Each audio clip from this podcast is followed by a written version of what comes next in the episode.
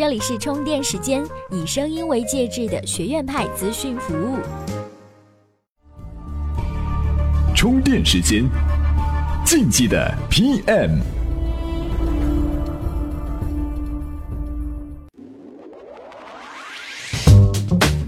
进击的 PM 干成的才叫事儿。各位好，欢迎收听进击的 PM。前几天的朋友圈刷屏的小朋友画廊事件，一时激起千层浪。其中呢，质疑声音最多的就是到底是营销还是慈善。抛开这个不谈，从一个产品经理的视角看这次事件，三个关键词那是相当吸引眼球的：一天一夜，一千五百万元，五百八十万人。这样的活动数据，龙傲天的小说也不敢写呀。本着学习的态度，站在产品经理的角度，让我们事后诸葛亮的分析一下活动为什么这么火。这里是充电时间，耳濡目染是最基础的学习，我们是其中最轻松的百分之二十。活动火的第一个原因呢，就是它的公益属性。所谓人之初性本善，大多数人面对同胞的苦难都难以抑制自己的同情心。但是，由于众所周知的原因，红十字会、壹基金等知名慈善机构备受质疑。很多人想要献爱心，却担心爱心喂了狗，也就是有需求难以被满足。而腾讯作为国内数一数二的互联网巨头，在白领阶层，特别是 IT 圈，拥有极高的公信力。顶着企鹅光环的腾讯公益呢，天然的就有一种被信任感。真实的需求加强烈的信任，才是这个现象级刷屏最本质的原因。那第二点呢，就是设计很走心。念梵高的民谣，朴素的语言，真实的作者信息，纯真的面孔，走心的画作，没有炫技的活动设计。作为一个产品经理，我看到的是一个用心而且很走心的产品。在满是套路的现如今，整个公益产品的设计犹如一股清流，细微处打动人心。瞬间呢，就俘获了在泥石流当中挣扎了许久的用户们。第三呢，参与门槛低。以往呢，遇到了各种各样的募捐，不捐个几十块钱，大家都不好意思点支付了吧？而这次只需要一块钱，奉献了爱心，你还能获得一幅用心创作的画作，一举两得。如此低的参与门槛，才是创造一天五百八十万人参与的奇迹。第四，可传播性强。传播性是任何刷屏及活动的必要条件。你帮助了小朋友们，你想不想让好友也去帮助他们呢？你奉献了爱心，你想不想让好友知道你是个有爱心的人呢？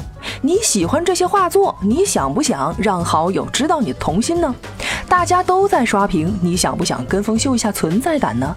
奉献爱心，树立良好的形象，收获自己的社交货币。如此一举多得的特性，外加一键分享朋友圈的便捷操作，铸就了活动性极强的传播属性。尽管遭到了一些质疑声音，腾讯旗下的媒体立刻发声解释，给转发捐款的朋友一个不用删除朋友圈的理由。我们来听听 WABC 无障碍意图传播负责人吕涛怎么说。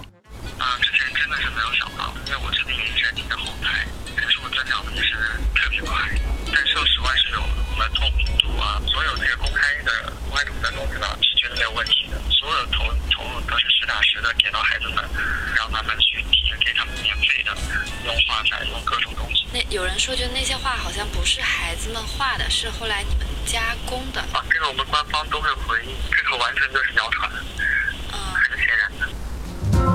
其实呢，这个就好比是吃沙拉，有人质疑说你在吃草，可是人家商家早就给你想好了对付那些质疑声音的理由。那接下来呢，我们来说说第五点，一点运气。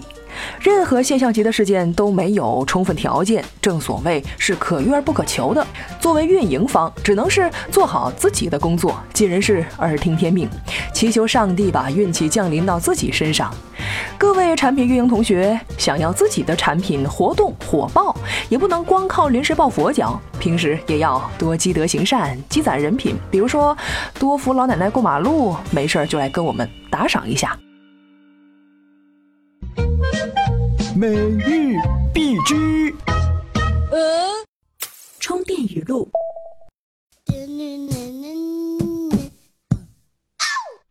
好的，欢迎回来。站在理性的角度去分析一个看似熟悉的事物，不但能够引起你发现的兴趣，更能够提升理解认知的效率。除了小朋友画廊事件，换一个别的事情，你也能一起从产品经理的角度来分析一下用户需求吗？充电时间今日关键词：产品零零二。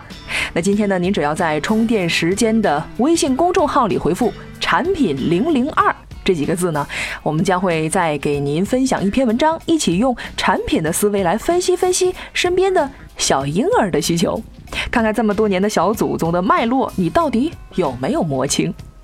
好的，本期节目观点呢，源自于产品经理日记，在此要特别感谢作者老 K。